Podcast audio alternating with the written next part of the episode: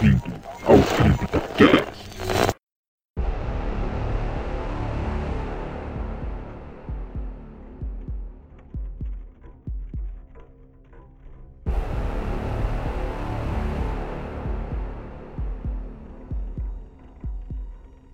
Olá novamente, amigos ouvintes do Zona Sombria. Aqui é Fernando Lobo e eu jamais entraria no culto de Cthulhu, porque eu nunca lembro dos meus sonhos. Aqui é o Felipe e o mundo é deveras cômico, mas a piada está na raça humana. Aqui é a Larissa e esse culto só prova que eram os deuses astronautas. E eu tenho certeza que o Vaticano esconde o Necronomicon em seus porões.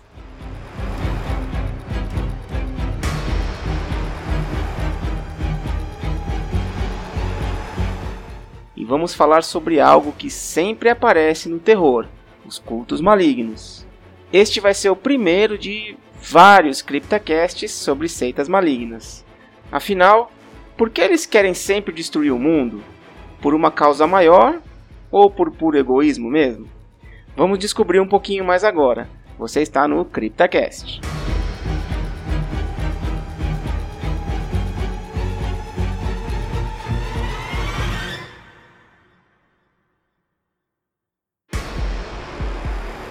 Muito bem, então vamos começar aqui o nosso CryptaCast falando especificamente da seita sombria aí do culto de Cthulhu, né?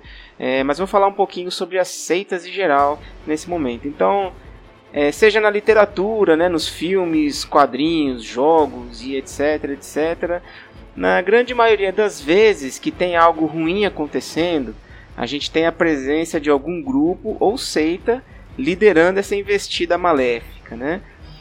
Afinal, um deus maléfico ou um vírus mortal não se sustentam sozinhos e precisam de seus fiéis seguidores.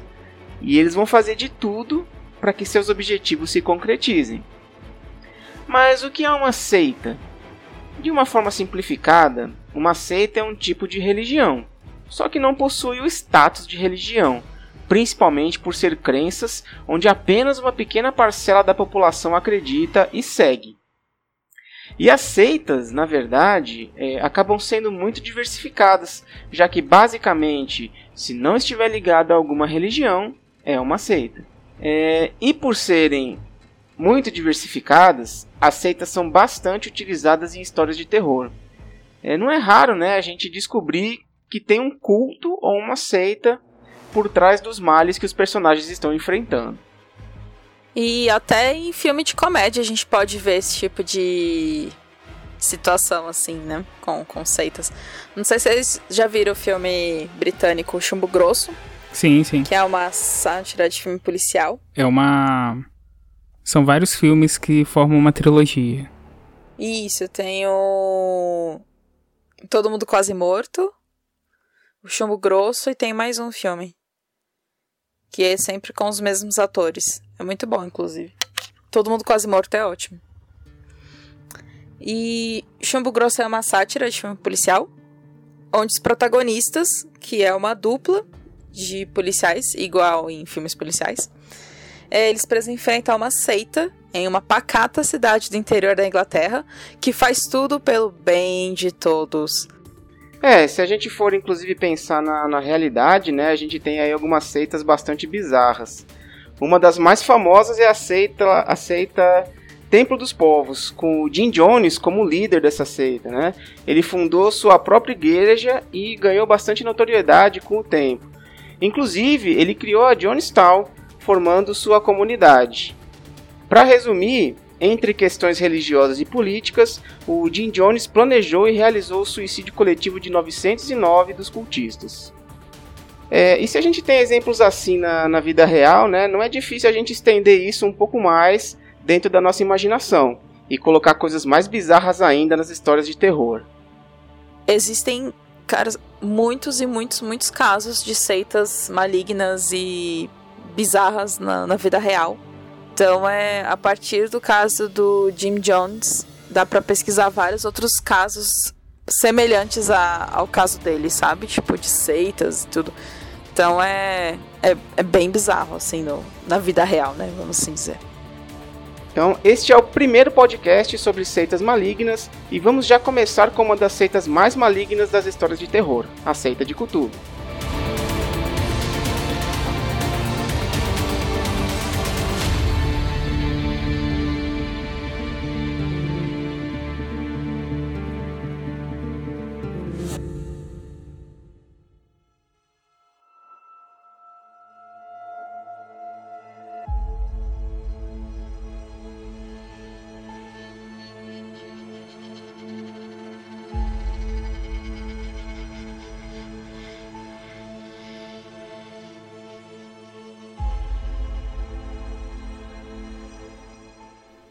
Então, o culto de Cthulhu, ele foi criado por Howard Phillips Lovecraft, que é um escritor de terror norte-americano, que nasceu em agosto de, de 1890.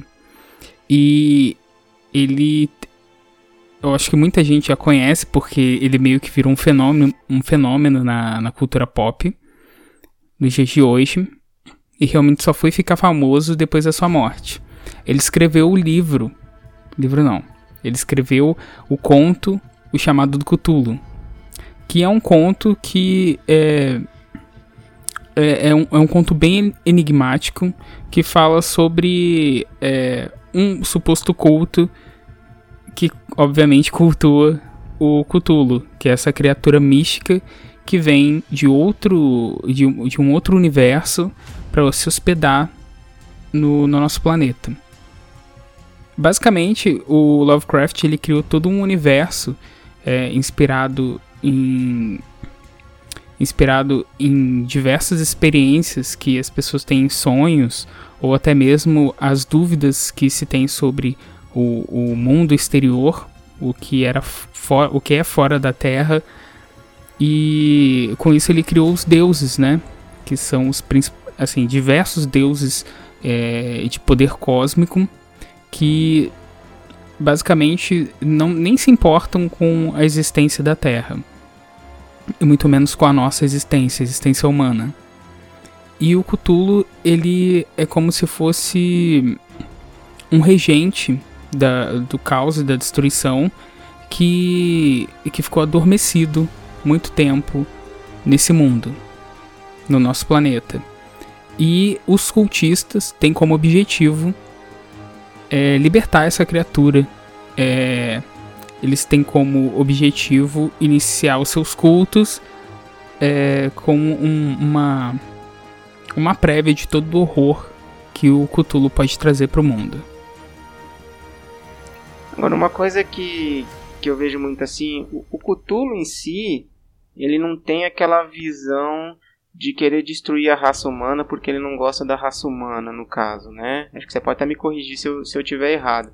Mas sim, essa seita que cultua Cthulhu, é, ela tem essa visão de querer essa destruição, né? E, ela, digamos assim, é, se aproveitaria desse culto, né? Se aproveitaria dessa, dessa divindade para conseguir esse objetivo, né?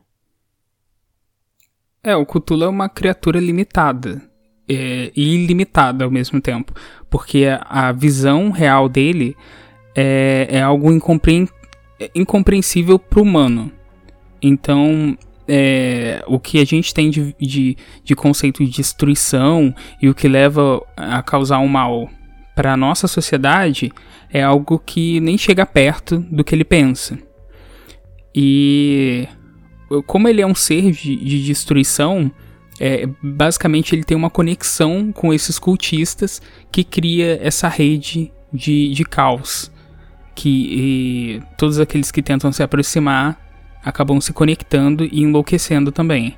Então é uma coisa muito mais desconexa da nossa realidade do que a gente tem como, como entendimento da realidade e mais ligada ao, ao incompreensível, à loucura que nasce dessa, dessa, dessa incógnita do universo.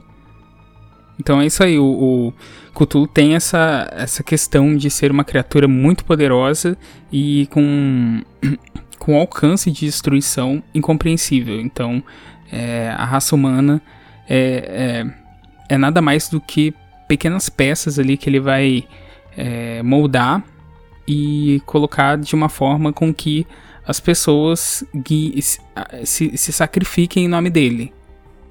É, porque a gente vê que essa obra, ela é uma obra que não tem muitos detalhes, né, assim, da, daquilo que a gente já conhece de toda a cosmologia aí do, do Lovecraft, mas ela foi o pontapé inicial daquilo que a gente conhece, das expansões que a gente conhece do, do mundo, né. Sim, do panteão de deuses dele, né. O Cthulhu geralmente ele é descrito, né, como se fosse um, um dragão gigante, entre aspas, né, com uma cabeça de, com tentáculos e asas de morcegos. É, é uma representação que alguns artistas têm para ele de uma forma que, que representa também os escritos do Lovecraft, né? É, eles meio que convertem as palavras, os, os versos do Lovecraft em uma figura demoníaca que se locomove pelos mares. Então, é, o Cthulhu tem assim a forma que a gente conhece hoje graças a, a uma diversa uma quantidade de artistas que focaram em realmente interpretar o texto do Lovecraft.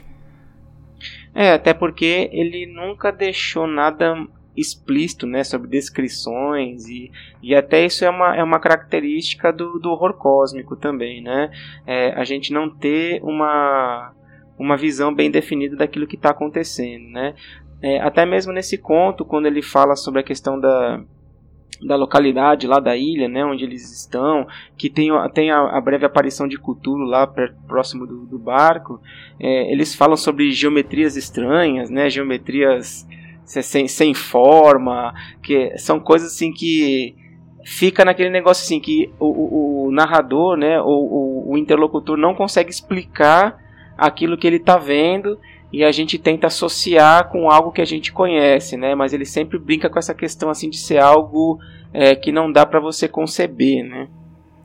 É, mas isso é muito interessante porque assim, é, mesmo naquela época, algumas, mesmo na época, assim, algum tempo depois que foi criado o conto e que ele chegou a rodar é, em, em publicações da Ward Tales, ele ele assim, é, alguns artistas já representavam o Cthulhu como uma criatura desse tipo, com a imagem que a gente tem dele hoje. E, esses artistas nunca tiveram acesso ao trabalho do outro. E, e, praticamente eles deram razão a uma mesma imagem, uma, ou muito próxima, né? É, e, e, a gente vê muito isso refletido até em filmes, filmes atuais aí, né? Eles tentam muito brincar com essa questão das formas ou até da, da, da falta de formas, né? É, ficou uma questão realmente bastante característica desse, desse nicho aí do horror cósmico que começou com, com Lovecraft.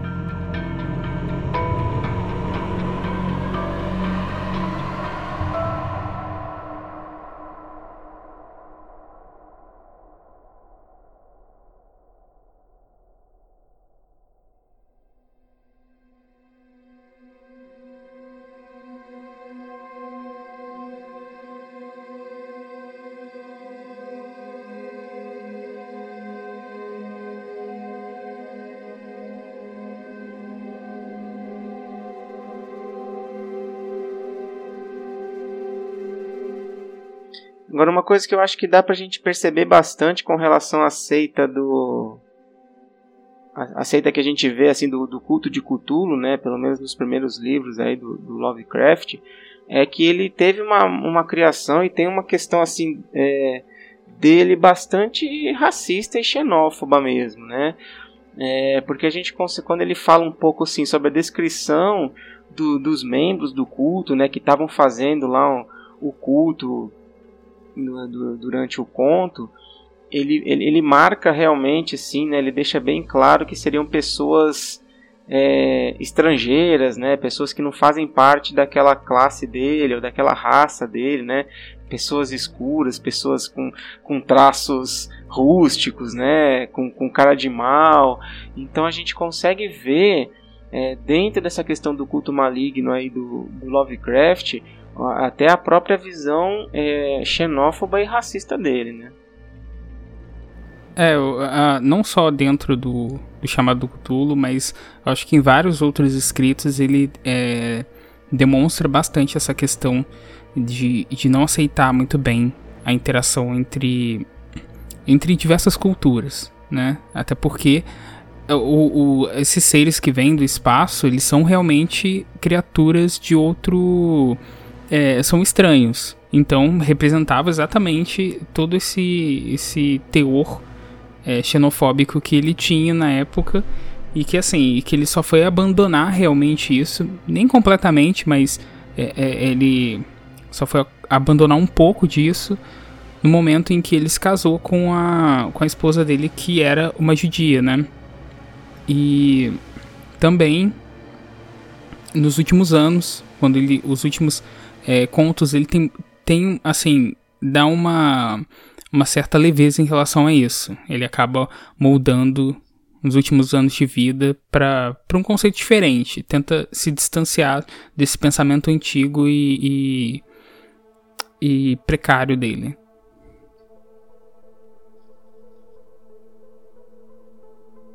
A Larissa, eu acho que colocou essa, você colocou esse essa parada dos deuses astronautas para fazer uma reflexão da da tecnologia que é que é citada nos contos do Lovecraft, tipo, não a tecnologia, mas sim a origem dos seres extraterrestres do Lovecraft com esses registros que, que são feitos e, e esses esses documentários que falam sobre os deuses astronautas e que são muito são muito parecidos com essa questão de contato, né?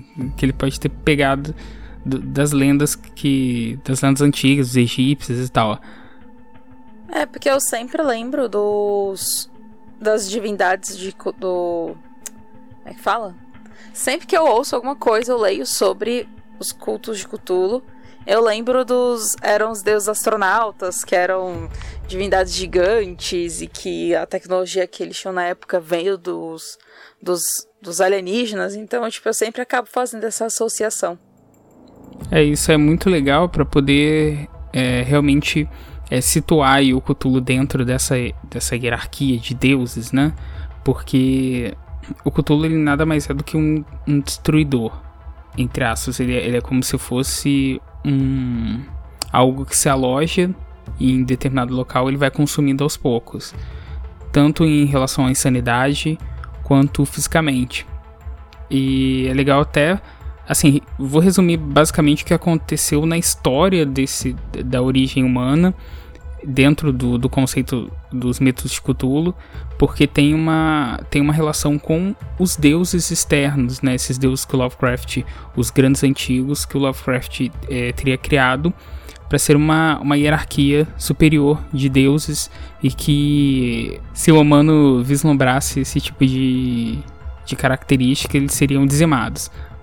E, tipo, haviam realmente duas classes diferentes, haviam deuses. É, uma guerra entre dois lados, e não é nem bem mal, porque isso é um conceito humano, e dentro dessa guerra é, havia uma raça, que eram os antigos, né? Que vieram para a Terra e a partir daí eles fizeram experimentos para poder criar os Shoggoths, que são criaturas extremamente poderosas que criam outras coisas, eram, eram como se fosse mesmo algo é, engenheiros, como os, os engenheiros, né? A referência que tem no que o Ridley Scott usa em Alien e eles utilizavam essa tecnologia para poder criar, criar é, seres de seres biológicos, como é, estruturas também, né? Eles criavam diversas estruturas atômicas. E por um erro, eles acabaram criando uma criatura que, que não tinha compreensão, que, que acabou se desenvolvendo, se desenvolvendo aos poucos. Esse seria o, o ser humano que não estava nem nos planos deles. Mas acabou sendo criado e eles deixaram de lado. Por isso vem essa questão do cosmicismo dentro dos textos de Lovecraft, que é a, a considerar com que o humano não seja nem importante dentro da história dele, da história dos deuses. Eles acabaram entrando em guerra e tal, os deuses exteriores, eles vieram para poder combater esses, esses engenheiros, os, os deuses antigos, e os seus antigos decidiram usar os Shoggoths, que eram essas, esses, essas armas, esses criadores mesmo. E esse combate não deu muito bom. Os Shoggoths acabaram adquirindo uma certa consciência, porque eles eram criaturas extremamente, por mais que, se, que fossem criadores, eles acabaram sendo é, acaba, eles eram criaturas realmente muito com, com muita pouca consciência, como deuses extremamente grandiosos do Lovecraft que também não tem consciência, uma consciência é, que se equipara à nossa, mas são seres extremamente poderosos. E os Shoggoths eles se corromperam é, com a própria consciência, com a escolha de, de ser o que é, ou tentar entender qual era o sentido deles ali. Eles queriam tomar o seu próprio lugar. Então os deuses antigos é, decidiram aprisionar essas criaturas em um gelo absoluto. Isso seria meio que relacionado aí à, à era do gelo, né? A, ao tempo, ao período que, o, que o mundo sofreu com congelamento total. E nesse congelamento total, um dos os deuses antigos que viriam combater os, os, os deuses exteriores, que viriam combater os deuses antigos, eles seriam. Eles teriam enviado um, o primeiro, né? O, o, pioneiro e destruidor, que, o, o mestre do caos, que seria o Cthulhu, que iria dominar a mente das criaturas, iria facilmente iria facilmente dominar o planeta Terra. Mas acabou que o Cthulhu, nesse processo, também foi congelado ou foi submerso né, com, a, com a famosa Atlântida. E os seus Deep Ones, que são as criaturas que serviam ao Cthulhu, e ele próprio foi aprisionado em Hylier, que é o local onde reside hoje o Cthulhu e, e de onde ele controla as pessoas para que façam o que ele quer. E, e não só o liberte, né, porque, mas sim espere os ciclos da, da, dos planetas se, alinhar, se alinharem e, e para que ele possa acordar, porque ele foi adormecido com o poder dos deuses antigos. Então foi essa briga mesmo de deuses exteriores com deuses antigos. E assim, a mitologia do Lovecraft se baseia muito mais nos deuses exteriores, porque eles que espalham o caos e que corrompem a alma humana. E, e o Cthulhu ele tá há, há, muito tempo adormecido, né? E a gente tá num, num momento, assim, na época que que, que o Lovecraft fez, né, esses contos, começou a sua, a sua cosmologia, está cada vez mais próximo dele despertar. É, nunca, acho que nunca, nunca é colocado uma data certa ou um tempo certo para ele se despertar, mas a gente entende é, pelo que vai acontecendo, né, pela própria comunicação que o Cthulhu faz através dos sonhos, né, e influenciando os seres humanos, de que isso está bem mais próximo de acontecer, né? Sim, com certeza. É porque tem aquela questão da, da, da função de tempo, né? Da, da nossa percepção de tempo. É que a, a humana não seria comparada à percepção de, de tempo do, dos grandes antigos e dos deuses exteriores. Então, o Cthulhu ele tem uma percepção de tempo que é, é como se a nossa vida fosse um salar de dedos. Eu digo a nossa vida não, nossa existência, não é de cada humano, mas da raça humana. E fosse só um processo e ele, e assim, é, é, segundo lendas, ele iria acordar durante o nosso processo de desenvolvimento. Então, o principal desafio para os humanos seria o Cthulhu. É, muito disso, muitas dessas questões do, do Cthulhu Mitos e como os contos, porque o Lovecraft não criou exatamente Cthulhu Mitos. Né? Ele foi jogando ali as ideias, os conceitos dos, dos deuses antigos, os, dos deuses exteriores, e isso foi se moldando a partir de vários amigos dele que se reuniram e, e fizeram coletâneas que saíram pela, na época pela editora é, Arkham House, né, que leva o nome de Arkham, né, que era o Arkham que era, que era a cidade. E é algo que eh, constrói realmente uma essa hierarquia dos deuses antigos, dos grandes antigos e dos, dos outros deuses que são os deuses exteriores. Inclusive insere também o conceito do Elder Sing, que é o símbolo, né, que é utilizado pelos cultistas do Cthulhu Mitos. E mas tem pessoas que acreditam que aquilo protege do mal, outros acreditam que seja só um símbolo que representa o Cthulhu.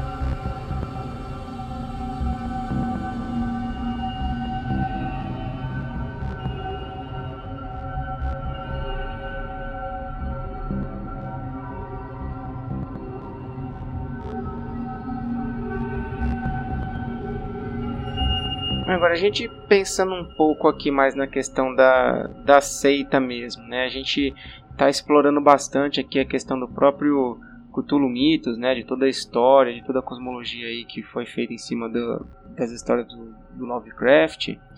Mas qual que é o papel realmente que a, a, a seita, né? Assim, os cultistas aí de Cthulhu têm em si é, para Cthulhu, no caso, né? Assim, é, é, é, o próprio Cthulhu que, que influencia esses cultistas para tentar apressar um pouco a, a vinda dele, ou, essa, ou essas ações que os cultistas fazem são só realmente é, um tiro na água ali, porque estão tentando apressar a vinda dele, mas realmente não tem nada a ver. Como é que você vê isso aí? É, isso depende muito de interpretação, porque os, os, os contos dizem uma coisa, é, e ao mesmo tempo nada em relação ao Cthulhu. É, mas dentro de algumas lendas que tem é, relacionadas ao Cthulhu mitos, você tem duas vertentes, que seriam o despertar do Cthulhu, é, seria algo que facilitaria uma rede neural é, expandida, onde é, o Cthulhu tivesse domínio total sobre a humanidade. E a outra vertente seria o, as noivas de Cthulhu, que tem uma, uma, uma questão muito interessante sobre essa lenda, que seria de que os Deep Ones, né, que são essas criaturas é, aquáticas que têm forma é, de, de. Eles têm essa forma meio. Como que eu posso dizer? Como seria? Tipo um monstro do pântano. Não um monstro do pântano, eles têm. Uma aparência tipo subaquática. Isso, eles têm uma aparência meio subaquática, com membranas, e são muito próximos de, de peixes e, e de criaturas é, do mar mesmo, né?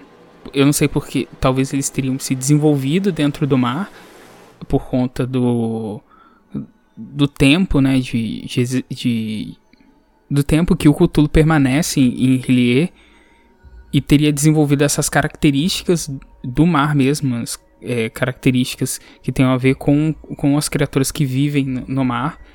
Animais que vivem no mar devem ter copiado essa aparência. E eles fazem. Essa lenda das noivas seria de que o, o Cthulhu queria uma prole de Deep Ones. Ele queria, queria um mundo de Deep Ones. Então os cultistas, por um lado, poderia ser sim essa grande. É uma, uma ligação muito extensa de mentes relacionadas ao Cthulhu seria uma coisa muito mais ligada aos sonhos, e aí entraria é, a crença de Nirlatotep, mas. É, é, porque, assim. O, o Cthulhu ele é muito mais ligado a, aos. Aliás, não é tão ligado aos sonhos, mas ele utiliza é, uma dessas habilidades, que seria o controle da mente, né? Enquanto Nirlatotep é o dono, é o rei do sono do, dos sonhos. Ele é muito relacionado ali à mitologia do Sandman, como as bruxas na Europa, algumas bruxas no norte europeu que tem uma relação com o sonho.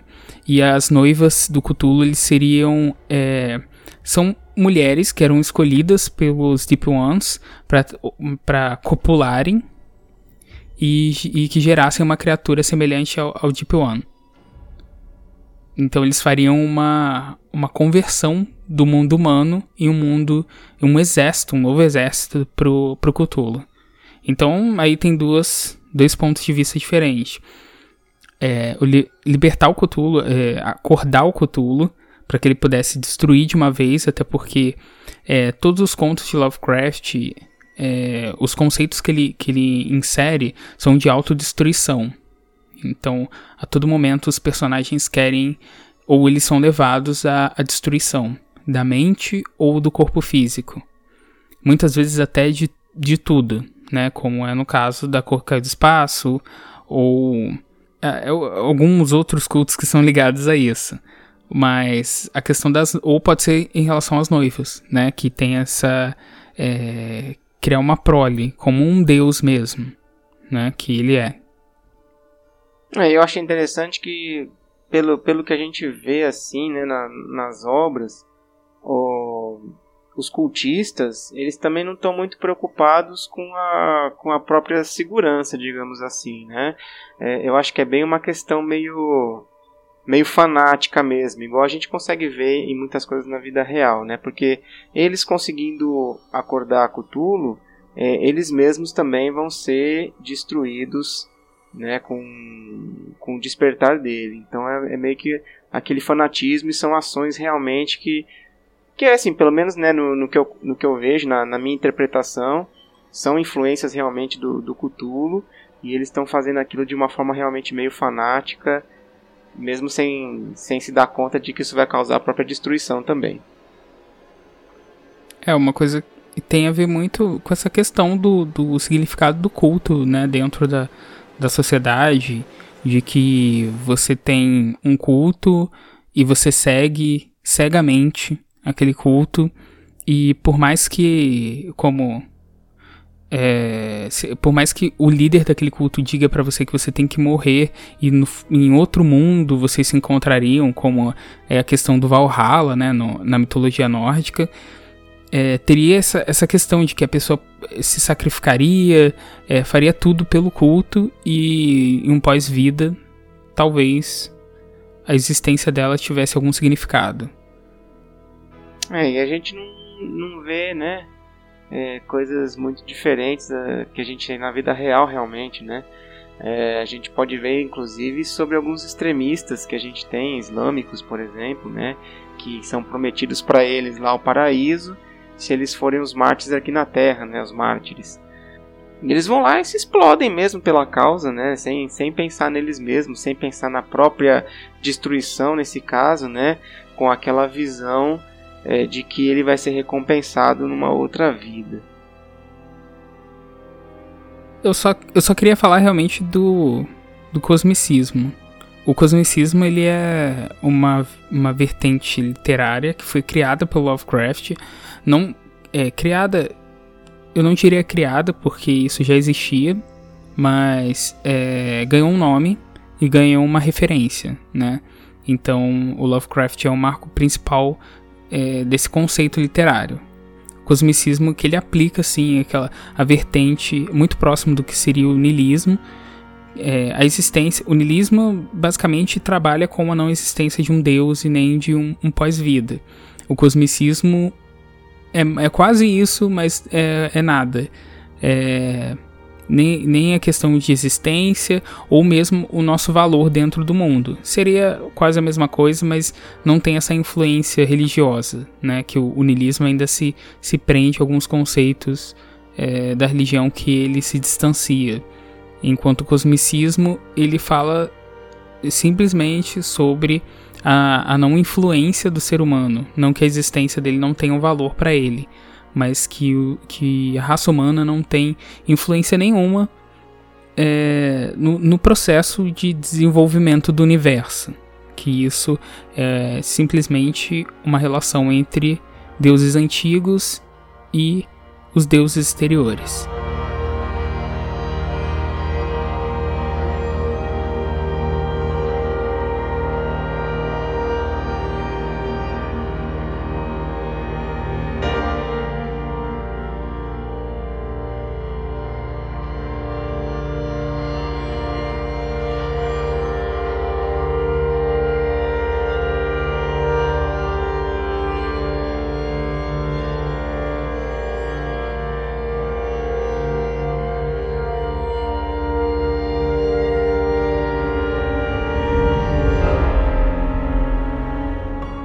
Bem, realmente a gente tem muita coisa para discutir dentro de todo esse mito aí de Cthulhu, né, de todo esse cosmicismo a cosmologia do, do, do Lovecraft. É, e acho que é importante a gente falar aqui não só realmente né, da seita, que é o, o tema principal né, desse, desse CryptoCast, que a gente quis começar a falar realmente sobre uma seita voltada para esse mito de Cthulhu, porque a gente sabe o quanto que é, Lovecraft, né, com suas histórias, influenciou não só a literatura como outras mídias também. Então, por exemplo, a gente consegue ver Cthulhu em outros meios, como por exemplo na, na música, né? Por exemplo, aquela música bem famosa The Call of Cthulhu do Metallica, uma das músicas mais famosas que a gente tem dentro desse, desse tema, né? Ela realmente é baseada, tem como influência o, o mito de Cthulhu. Mas obviamente não foi só essa, né? Acho que a gente poderia citar outras aí, né? Felipe com certeza conhece algumas outras que ele poderia citar aqui. Então, a gente tem a, a bandas, né, que carregaram o nome do, do Lovecraft e uh, os conceitos que ele criou dentro da literatura. É, a gente tem a banda Aishagoth on the Roth, que é uma banda focada um negócio meio jazz blues. É, tem uma mistura assim bem anos 20 com, com alguns conceitos modernos. É interessante até porque é, é, tem essa referência do, da ambientação do Lovecraft. É, tem uma citação também do, numa música do Blue Ghost Cult, que é de 1960. A música é The Old Gods Return. A gente pode deixar no, um, na descrição também. Uma música do Zumbist, que é a música Cthulhu. Tem a, a própria banda HP Lovecraft. E tem também uma música do Dead Mal 5, que é Cthulhu Sleeps. Que é basicamente só uma batistaca mesmo.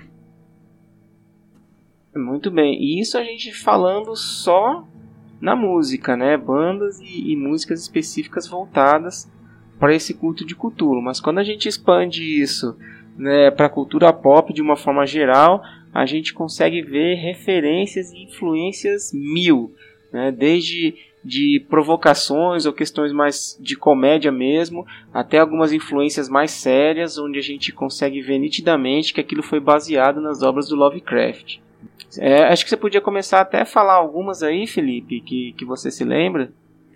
É, a gente tem o Nevoeiro, né, que é uma obra do de Stephen King, que é inspirado, obviamente, inspirado em, em Lovecraft, é, porque por ter esses elementos assim de o Nevoeiro é uma é a história de, de um pai, né, e, e, e seu filho, se não me engano, não tô lembrado, mas é, a cidade deles ali, o local onde eles moram, é próximo de um lago e abre um portal. Eles não sabem exatamente se é um portal, mas isso não, não fica bem claro e criaturas de outra dimensão começam a invadir. E essas criaturas têm muito aspecto Lovecraftiano, né?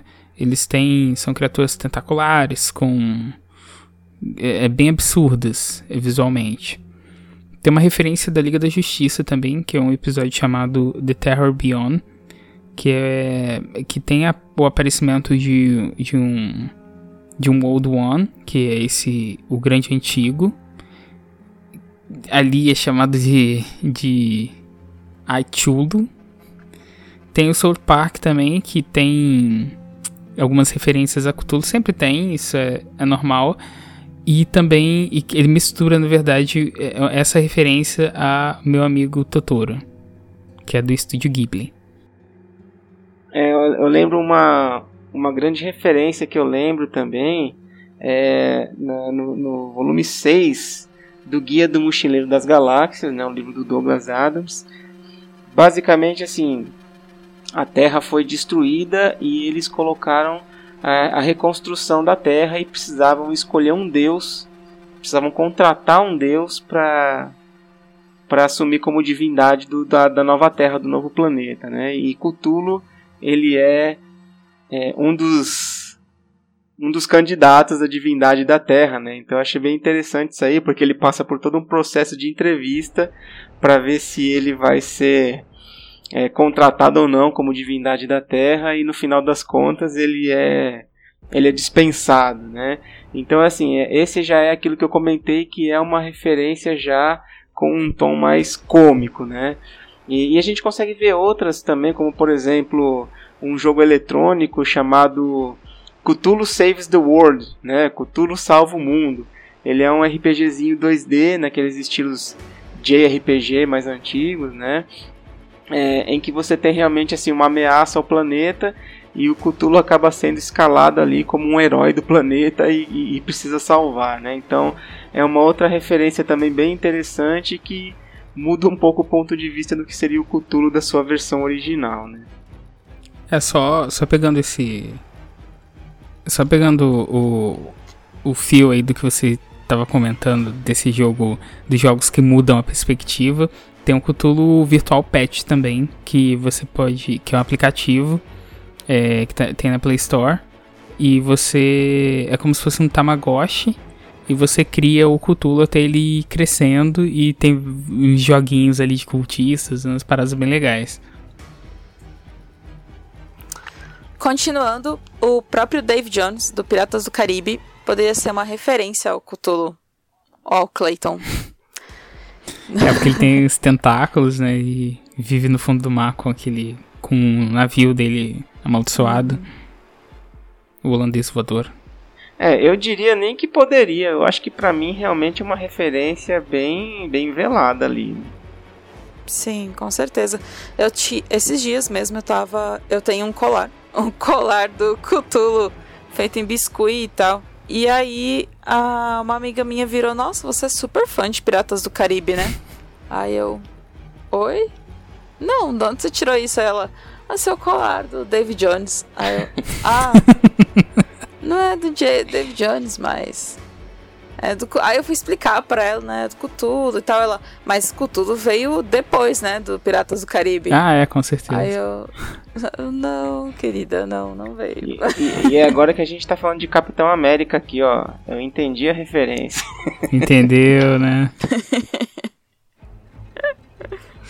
I get, oh, como é que é? E dá pra gente ir mais longe ainda com Capitão América, fazendo referência à Hydra. Nossa. Aí Daqui a pouco você vira um CryptoCast do Capitão América, né? do Capitão América, nossa. Acho que tem assuntos melhores. Agora a gente vai ser um pouquinho de Piratas do Caribe.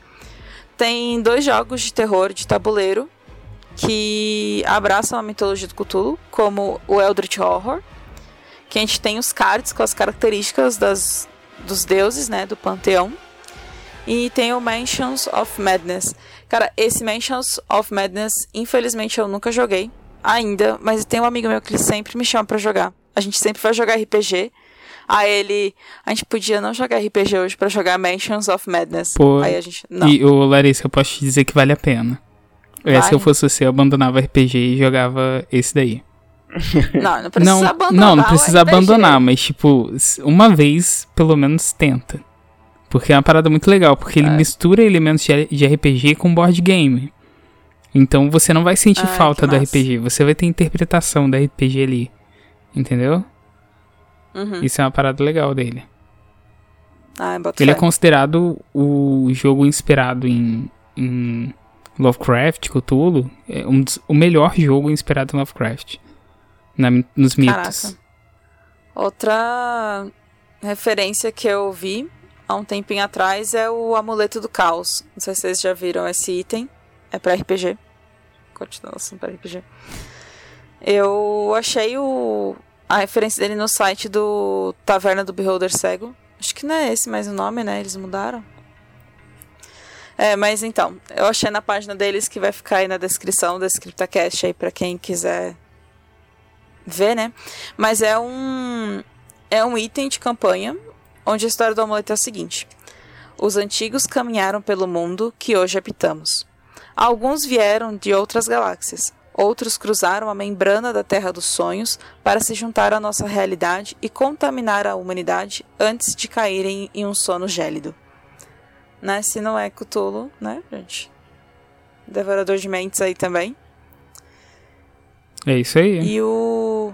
É, o Devorador de Mentes é bem Cthulhu, né? Que é um monstro aí de DD, pra quem não tá ligado. É, o Devorador de Mentes, ele realmente não tem nem o que dizer, é indiscutível. É, a referência de Cthulhu aqui pela própria aparência deles, né? Como a própria questão psíquica que eles têm aí é, para enfrentar os heróis numa aventura. Né? Ah, de- deixa eu só dar um, um- Uma. Como que é? Tipo. Algo que eu errei e eu quero consertar? Uma errata? Isso, mais rata. É, porque eu tava pensando. É, na verdade, o que que acontece? O, eu falei o tempo todo deuses exteriores referenciando ao. Na verdade, ao contrário. Tá? Os deuses exteriores. Eles são os deuses que tecnicamente seriam a parte do bem entendeu? Os deuses antigos. É porque a Larissa comentou sobre o. o esse amuleto do caos. Ele re- faz referência aos deuses antigos. Uhum. Os deuses exteriores seriam os deuses criadores da raça humana. Os deuses antigos são esses são os deuses que, é, que Lovecraft dá mais atenção nas obras dele. Muito bom, então já fica errata dentro do Hum. próprio CryptoCast aqui. A gente não precisa nem esperar o próximo pra corrigir. Corrigindo na hora, Corrigir, na hora. é, já, já cor- Aqui é rápido. A gente errou e já corrige. On the fly. Só tem que saber colocar a máscara.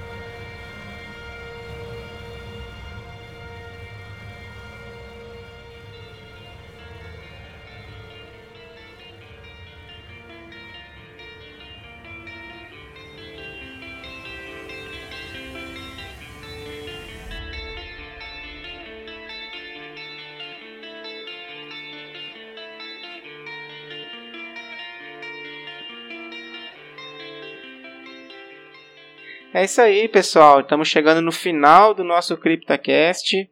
Mas antes da gente finalizar, eu gostaria de entrar aqui com, como sempre, né, com as nossas indicações. E eu gostaria de começar aqui falando, é, e a minha indicação é o jogo Call of Cthulhu Darker Corners of the Earth. Ele é, é um jogo saiu para PC se não me engano para Xbox. Ele é um jogo já mais antigo, mas ele realmente traz aí uma, é, uma atmosfera é, e uma história muito voltada realmente ao mito de Cthulhu. É, apesar dos bugs, né, alguns problemas que a gente tem para rodar o, o jogo nas plataformas de hoje, é, eu acho que ainda vale a pena a gente dar uma conferida. É, e também o, RPG, o próprio RPG Call of Cthulhu, né, que traz muito do que a gente falou aqui sobre a questão da, da, da insanidade, né, da, da, do despertar do Cthulhu, toda essa questão aí é, que a gente discutiu está muito bem representada dentro desse RPG também. Beleza, minha indicação é. Vocês esqueceram de falar, mas eu vou lembrar. É As Aventuras do Cutiluzinho, que é um canal para crianças. Se você quer começar a educar o seu filho desde já, com ensinamentos de como dominar o mundo, e ou que ele seja extinto de vez, você pode colocar ele para assistir o Cutiluzinho, que eu acho que tá em espanhol ou inglês, não sei. Mas ele já vai aprendendo outro idioma, idioma também.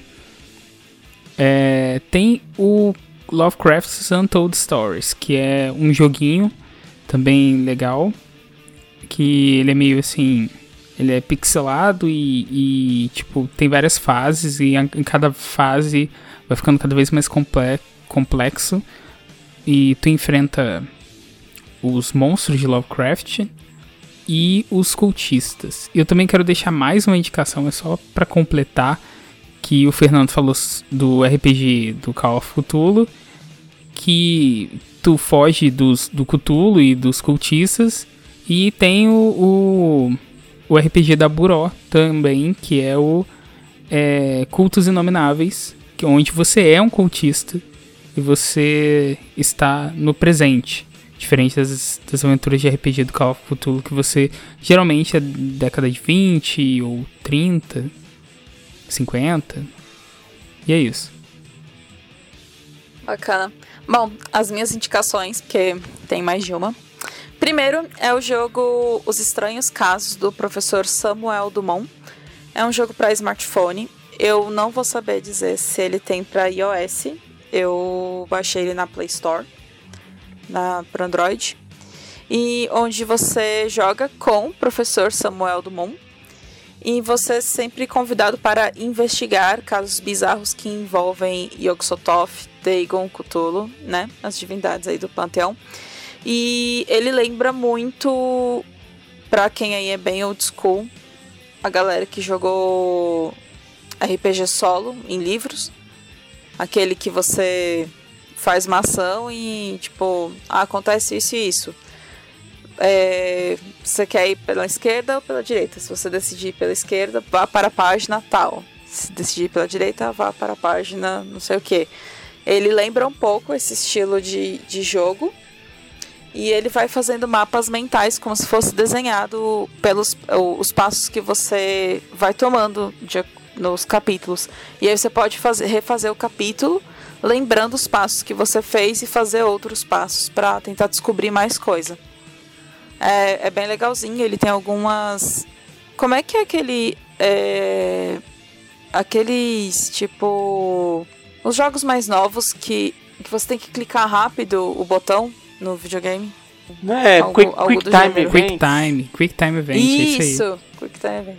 Eu, o, o jogo ele traz, não é um quick time event, tipo, de repente você tem que clicar, mas ele vai trazer alguns momentos em que você tem que prestar atenção e acertar, tipo, a setinha no, no ponto verde, assim, e tudo isso sua sanidade influencia. O jogo traz algumas trilhas sonoras, então é, é um jogo bem simples, mas ele é bem divertido aí para quem quem gostar do, do assunto, né?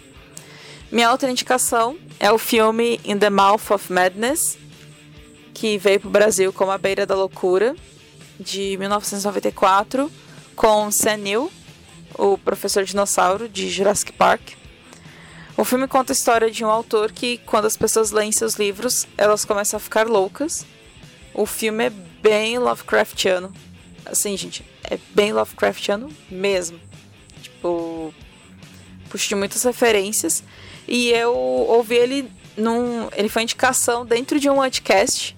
Pra quem não conhece, fica aí outra indicação, gente. Esse podcast é muito bom. E eu assisti, eu adorei o filme. Esse... Já assisti trocentas vezes, inclusive. Esse filme veio pra cá com que nome? A Beira, A da, Beira loucura. da Loucura. Beleza. Tem outro filme também com o Sanil, que é o Event Horizon. Horizonte de Eventos? Isso, Horizonte de Eventos, que veio no Brasil como Horizonte de Eventos. Ah, não. É o Enigma do Horizonte que veio, o filme. Aqui no Brasil, ele é de 97. Também é com Sanil. Esse filme é muito bom, também super Lovecraftiano. Para quem ainda gosta também de ficção científica, é um prato cheio. Só para falar que eu gosto muito do final do da Beira da Loucura. é muito bizarro. É, mas ele é mesmo. Não, o filme ele puxa de muitas, ele bebe de muitas fontes e depois que eu vi o filme, eu entendi várias outras referências de filmes novos, sabe? Tipo, de coisas mais, mais recentes. Sim. Então, é um filme que, ao mesmo tempo que ele puxa de muitas referências, ele também virou um filme, tipo, uma referência. Ele sabe? cria novas referências, né? Até porque ele é, uhum. ele é muito misto, né? Ele tem. Tem muita. Acontece muita coisa. Né? Tipo, tem galera é, que tem o povinho da cidade que persegue, tem tipo o cara obcecado em alguma coisa e ele vira um bicho escroto. Tem, sei lá, tá, porra, tem muita coisa. Tem assombração tem, na tem, estrada. Tem. É, tem várias coisas que são bem clássicas de, de filme de terror, né? Como assombração na estrada. Muito bem, então chegamos ao final de mais um CryptaCast dessa vez explorando um pouco mais sobre as seitas malignas, começando com a seita de Cthulhu e trazendo um pouquinho do porquê que essa seita é tão maligna no caso, né, e o que, que ela está querendo trazer é, de ruim para a humanidade. Espero que vocês tenham gostado e nós ficamos por aqui. É, e como sempre, vamos dar um tchau para vocês aí. É, muito obrigado pela audiência e até o próximo CryptaCast. Então, até mais, pessoal. Tchau, tchau. Tchau, tchau, galera. Até a próxima. Tchau, gente. Até mais.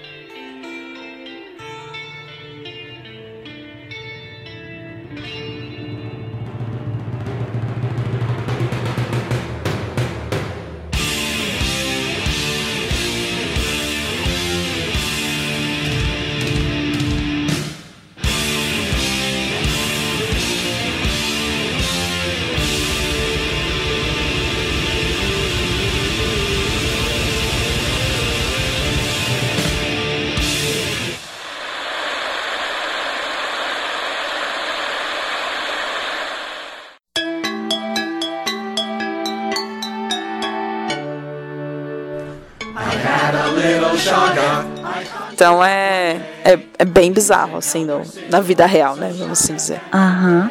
É, a vida real, né?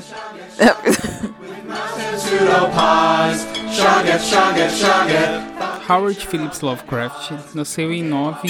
Desculpa, errei. 20. Esses dias mesmo eu tava. Eu tenho um colar do David Jones.